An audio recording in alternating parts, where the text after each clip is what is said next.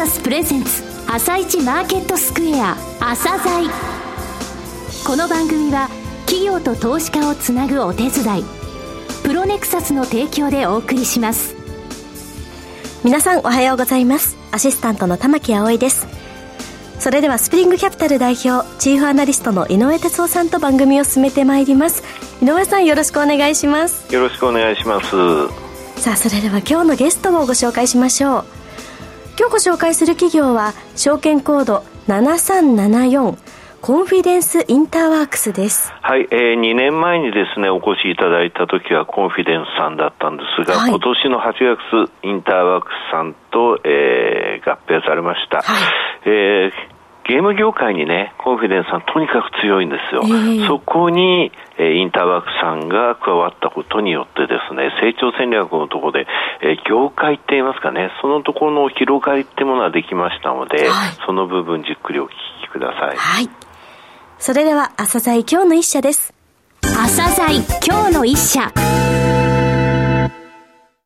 本日は証券コード7374東証グロース市場に上場されているコンフィデンスインターワークスさんをご紹介いたします。お話しいただきますのは、代表取締役社長のタクシー信之さんです。本日はよろしくお願いします。よろしくお願いします。えー、上場されたのは2021年コロナ禍の6月でした。はい、えー、その半年後ですね、今からもうちょうど2年前ですか、えー、一度お越しいただきました。今年8月、えー、株式会社インターワークスさんと合併されて、えー、社名がコンフィデンスインターワークスとなりました。うん、えー、まずは簡単にですね、えー、行われている事業内容のご説明をお願いします。当社は2014年の8月に設立をされた会社でございまして、えー、創業時よりゲーム業界に特化をした人材事業を手掛けております。えー、主には人材派遣、えー、正社員の紹介を行う人材紹介、アウトソーシングを、えー、メインとして行っております。えー、おかげさまであの非常に順調に、えー、業容が拡大をしまして、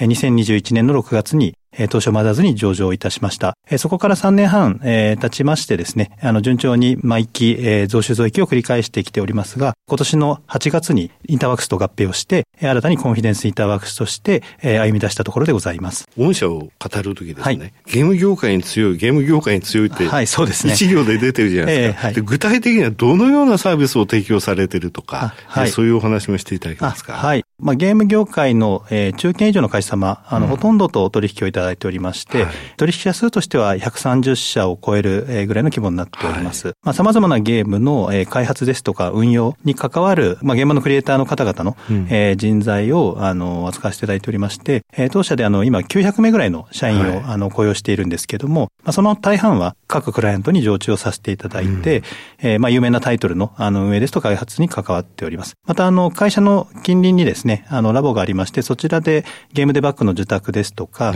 あの、プロモーションの受託なんかもやらせていただいております。はい。あの、営業利益率高いですよね。はい、約17%ですか、はいはい、この高い営業率を維持できてきてるエッセンスみたいなものは、そうですね。あの、まあ、我々ゲーム業界に関わっておりますけども、うん、まあ、人材サービスという観点で、え業界を支援しているような、あの、立ち位置の会社でございます。で、私自身はですね、あの、人材業界非常に、あの、長らく経験をしておりますので、まあ、様々な人材ビジネスにおけるオペレーションに関してはですね、うん、あの、ある程度熟知をしておりますので、あの、まあ、創業以来常にこう、成長性と収益性を、え両立させて、あの、事業拡大していこうということで、あの、意識をした結果が、まあ、今の、あの、現状に至っているのかなと思っています。うん、さて、インターワークスさんと合併されました。はい、これによってですね、拡大していく事業、はい、どういった部分ですかね？引き続きですね、ゲーム業界の、はい、えー、内部で行うこととしては、企業内シェアですとか、業界内シェアを高めていくことと、あの、まあ、様々な、こう、ニーズが、あの、業界の方からはいただいておりますので、人材派遣以外にも、えー、いろんな、こう、サービスを開発していくことで、ゲーム業界における収益を拡大していきたいというふうには思っております。う合わせてですね、インターワークスと加わったことによって、様々な業界、あのゲーム業界以外の、ね、はい、一流企業との取引も、うん、あの、ありますので、あの、ミドルからハイクラスの重要なあの役割になる社員の方々の、えご紹介であったりですとか、うん、あとはまあ全国の製造業の工場に特化をした求人メディアを持っておりますので、そうね。はい。まあそういったところで、あの、まあ全国各地のこう製造業の会社様と、まあ間接的につながっていくことができきております。また、あの、非常に今、売り手市場のあの採用環境でありますけれども、まあ、採用アウトソーシングの事業も彼ら、長らく行っておりますので、はい、まあ、そのあたりのアセットが今回加わったことによって、はい、はい、今後の成長戦略に関しては、うん、あの、いろんなバリエーションが増えたなと思っております。人材獲得の支援もされてらっしゃいましたしね、はい、業界の住み分けっていう点では顧客層も違いますしね。そうですね。あの、はい、製造業の特化したサイト、うん、工場ワークスですよね。はい、これであの、かなり事業領域が広がったなというイメージがあるんですけれども、さて、社長のお考えになられる御社の強みですね。はい。お話しください。様々なカテゴリーに特化をした、特化型の人材サービスをあの今後も手掛けていきたいと思っております。まあ、その皮切りとしてあのゲーム業界において、後発でスタートしながら、まあ、業界トップクラスの実績を残すことになったわけですけども、ねはい、まあ、その背景としては、あの、マーケットをしっかりと定めて、そこからまあ営業開拓をすることによって求人を最大化させていくことと、リクルーティングに関するマーケティング能力も非常に長けたものがありますので、うん、まあ、その双方と経営のオペレーション能力、まあ、そのあたりに関しては非常にこう自信を持っておりますので、あの、ゲーム業界はもちろん様々な領域においても再現性のあるですね、あのビジネスモデルを作っていければと思っております。うん、それはあの、タクシー社長が長らく人材業界にいらっしゃる、はい、はい、はい、そうですね。そこでビジネスをしていたっていうところもやっぱり生きてますかね。そうですね。あの、かれこれ今27年間人材業界に関わっているんですけども、はい、営業部門はもちろん管理部門にもおりましたし、うん、領域としてもですね、あの、今ゲーム業界に特化したビジネスやっておりましたけども、他の業界、あの、オフィスワークですとか、アパレル営業、うん、まあ様々な領域でのビジネス経験もありますので、まあ今後我々が成長戦略で掲げている領域拡大ですとか、うん、まあサービスラインナップの拡充、これもすべてあの、これまでの知見を生かしてやっていけるものだと思っております。となりますとね、はい、いろんな業種見られてるわけじゃないですか、はい、その社長の目に今のゲーム業界ってどういうふうに映ります？非常にこう世界中から評価をされている業界であり、あの、世界中のにファンがいる、うん、IP もたくさんえある非常に素晴らしい業界だとは思うんですけども、海外の会社様が今非常にこう豊富な資金力でもって、はい、えー、まあ国際的な競争は激化をしておりますので、うん、まあ、例としてはぜひですね、もっと日本のゲーム業界元気に、えー、なっていただくようにですね、あの人の面からしっかりと支援をしていきたいというのは思っておりますので、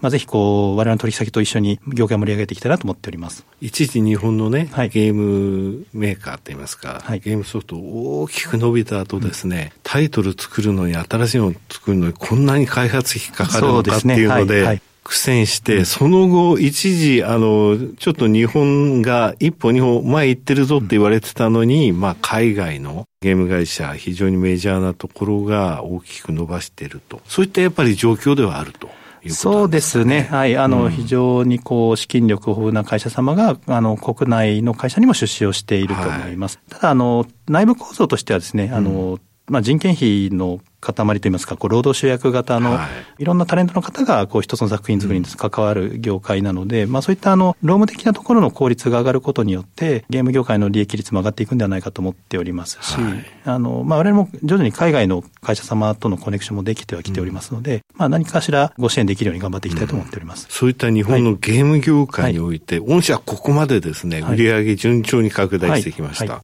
後発と言われながらゲーム業界向けの派遣事業ではもうナンバーワンですのでね、この先も売上拡大、このゲーム業界において続けられますかね？短期的にはですね、業界のいろんなトレンドですとか技術革新なんかで、あの、うん、まあ、踊り場的なものは、あの、迎える可能性はあるとは思っておりますけども、しっかりとまだまだこう、業界の中にも成長意志があると思っておりますので、着実に事業は拡大をしていくことと、あとはまあ、業界内部での、えー、ブランド認知ですとか、まあ、発信力みたいなものを作っていきたいなと思っております。うん、そしてまたインターワークスさんとの合併によって、はい、まあ、業種一つでなく、はいポートフォリオ的に、御社の事業ってものが安定性を持つと。はいそういったことも期待できますか、ね、そうですね。あの、うん、やっぱり我々参入するからには、あの、まあ、ナンバーワンを目指すという考え方でやっておりますので、はい、あの、業界において、あの、しっかりと評価をされる、最大の評価を得られるような、うん、えー、事業を作りたいと思っております。で、インターワークスの取引先も非常にありますし、あの、様々な業界に知見がありますので、次なる、こう、ナンバーワンカテゴリーを、えー、しっかりと作っていって、あの、まあ、様々なカテゴリーナンバーワンが連なる、あの、優れた企業体として成長していきたいと思っております。さて、今後成長戦略ですね。ね。はい、えー、お聞かせください。ゲーム業界についてはですね、あの、今後も既存事業のシェア拡大とともにサービスラインナップの拡大を図っていくことによって、まあ、業界における収益の最大化を図っていきます。で、合わせてですね、今回インターワークスが加わったことによって、えー、様々な業界、えー、業種に対しての、えー、販路が開けたというふうに考えておりますので、うん、えー、まあ、人材サービスの、あの、主要なメニューである派遣、紹介、えー、アウトソーシング、求人メディア、えー、この4つを我々、えー、持っておりますので、まあ、この4つのですね、サービスを、えー、しっかりとこう業界に深く入り込む形で、えー、投下をしていくことでですね、様々なニッチトップの、えー、事業体の塊として、あの、3年から5年で、売上200億、営業利益30億という、はい、えー、目標も掲げておりますので、そこに向かって慢心をしていきたいと思っております。これ、あの、11月に事業計画と予備成長可能性に関する事項、はい、こういうですね、硬い、はい、そうですね。タイトルの、はい、ちょっと分量も、えー、文章ですね、はい、公表されました。ここにも書かれてましたよね。はい、あの、前期2023年3月期売上高52億円でしたと。はい、えー、今期予想24年3月期、来年の3月は80億円に拡大と。そして3年から5年後には今言われた売上高、売上目標200億、営業利益目標30億とされていますが、この大きなですね、係数目標、どのように達成を目指すかということですが。はい。既存の事業の延長線上で、はい、えー、まあ、100、まあ、20億あたりをターゲットとして、うん、あの、拡大をしていくことと、えー、それに合わせて今後の新規事業の開発、えー、あとはまあ、M&A ですね。まあ、積極的に、まあ、やっていきたいと思っておりますので、まあ、来年以降はですね、あの、組織も、えー、作って、えー、しっかりと M&A も成長戦略の一環として組み込んでいきたいというふうに思っております。できれば、まあ、あの、5年かからずに、はい、うん、あの、前倒しで達成をしたいとは思っております。あの、よくですね、次に大きく飛ぶために、はい、高くジャンプアップするために、一旦まずいろんなものに投資するので、利益率一旦下がるってことあるじゃないですか。はい。御社の場合はどうなんですかね？あの、基本的には、あの、もう創業来変わらぬポリシーとしては、はい、あの、収益性と成長性の両立っていうのは、うん、あの、強く意識をしております。構造が基本的に人材ビジネスであるならばですね、はい、あの、メインのコストとしては、営業職員、え管理職員の人件費と、え求人広告費、あとはまあオフィスコストが、はい、あの、一番大きなものになりますので、うん、まあこのあたりをしっかりとマネジメントできれば、あの、今の利益率を落とさずに、うん投資に対しての回収スピードが、まあ、我々の基準でクリアができればですね、変にこう利益をへこますことっていうのはないと思っております。さて、株主還元についてもお話しください。はい、まあ、成長投資に関しては今後、あの、より積極的にやっていきますけども、はい、あの、現在の財務状況から、あの、考えますと、あの、うん、成長戦略にえー、おけるですね、あの、投資を行ったとしても、あの、株主還元に何か支障が出るような、あの、ものではありませんので、えー、従来同様に株主還元に関してはしっかりと行っていきたいという考えであります。となると、現在、はい、あの、通期で前期に比べて7円増配の一株当たり55円となって、はい、これについては変更なしということですね。そうですね。あの、配当成功30%は、あの、もちろん維持をして、えー、やっていきたいと思っております。はい、あと、以前ご出演された際にですね、はい、DOE。そうですよね。はい。私はもう10年以上前から散々ですね、この番組でも言ってきた株主本の、えー、配当成功ですね。この DOE を重視していると言われてましたが、引き続き注視されるということでそうですね。あの、はい。もう前回非常にお褒めいただいてですね、我々もこれは10%を基準とするんだということで、あの、お話をしてましたけども、インターワークスの合併によってですね、一時的には、あの、まあ、定めていた10%を切ることにはなりますけども、うん、ここはしっかりと目標数値として維持をしていくべきだというふうに考えておりますので、あの、いずれまた10%、はい、クリアできるようにしたいと思います。前期実績35.6%が配当成功。はい予想ベースだと46.4%、はい、DOE が8.7%、ね、8%ぐらいですよね、はい、これですね、先ほど言われたあの係数目標、はい、達成されたら非常に大きな数字になると思うんですね。まずは10%のところを目標として設定していましたが、はい、早い時期に達成されて、はい、えさらにその上を目指す可能性もあると。あの、ぜひ、はい、そうしたいとは思います。はい。えー、最後になりましたが、リスナーに向けて一言お願いします。まあ、コンフィデンスとしては、設立してまだ10年未満の会社でありますけれども、まあ、今回、あの、インターワークスと合併をすることによって新たなスタートを切っております。えー、今後ですね、あの、より多くのステークホルダーの方々の期待に応えられる会社になっていくように、社員一同頑張ってまいりますので、えー、今後ともコンフィデンスインターワークス、よろしくお願いいたします。タクシさん、本日はどうもありがとうございました。ありがとうございました。今日の一社、コンフィデンスインターワークスをご紹介しました。さらに井上さんにお話しいただきます。はい、えー、コンフィデンスとしてね、ゲーム業界で非常に人材サービス強みがあって、利益率ってものを常に意識している、えー、うん、そういった事業をされてきていると、はい、えー、そこに加わったインターワークスですね、メーカー、エネルギー、IT、コンサル、えー、幅広い業界の顧客層があります。えー、そういった中、採用支援事業もやっていて、非常に親和性の高い今回合併だったと思うんですよね。えー、この成長戦略のところで言われてました計数目標なんですが、えー、前期、えー、2023年3月期52億円だった売上高を、えー、今期はまあ80億円、これだけでも十分な、えー、拡大率なんですけどもね。はい。そして3年から5年後には200億円まで持ってくるということなんですよ。で、コンフィデンスさんね、やっぱりあの、えー、上場されてから、ちょっと株価的にね、あのー、今現在ね、昨日の終値でいきますと PR13.7 倍、決して割高感ない。そういった中ね、配当予想利回り3.65%あるんですよ。最後に言われた、あの、株主還元ところを貫かれて、この係数目標が達成できたら、非常に高い利回りになるということは株価への影響ってものはその頃大きいだろうなと思いますので、目を切っちゃいけない銘柄の一つだというふうに思っていますので、えー、えー、見ていってほしいと思います。はい今日の一社はコンフィデンスインターワークスをご紹介しました。それでは一旦お知らせです。企業ディスクロージャー IR 実務支援の専門会社プロネクサス。上場企業のおよそ6割、2200社をクライアントに持つ。これはアジア証券印刷の時代から信頼と実績を積み重ねてきたからこそ。さらにプロネクサスが目指すのは企業と投資家をつなぎ日本の株式市場を活性化させることですプロネクサス私たちは個人投資家の皆さんを応援します井上哲夫今日のストラテジー。それでは井上さん、後半の解説もよろしくお願いします。はい、えー、日本の方はですね、日本のマーケットはですね、まあ上昇といっても非常にあの常識的な、えー、上昇なんですよね、はい、ですので過熱感っていうのは全然テクニカル的にないんですが、えー、アメリカえらいことになっております。史上最高値と言っておりますけれどもね、はい、あの、RSI の14日の、えー、5日と10日の移動平均にとってそれがっていう話してますが、この数字178.13まで来ちゃったんですよ。えー、で、これね、もう11月の初め、11月に入ってから今朝まで34営業日あって、26勝8敗。で、上昇した時の全部合計すると5121ドル、えー、ダウ上がってて、はい、下がったのは8日間合計616ドル、うん、これだけ、この期間の RSI 取ると89.3%。うん、90%が上昇ってことになっちゃうんですよね。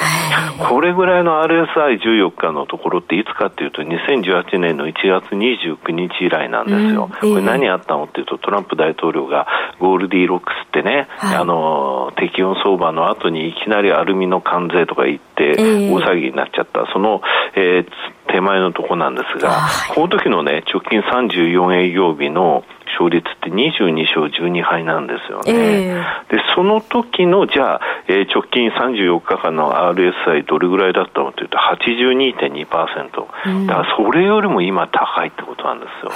このね、あの、非常にあの、いいマーケット事例になってますが、このテクニカルとこう、繰り返しになりますが、はい、えー、ちゃんと、えー、見てるとですね、うん、なかなかその、追っては買えないなっていうタイミングだっていうのはわかると思います。なるほど、わかりました。うん井上さん本日もありがとうございました。それではリスナーの皆さん、また来週。朝鮮この番組は企業と投資家をつなぐお手伝い、プロネクサスの提供でお送りしました。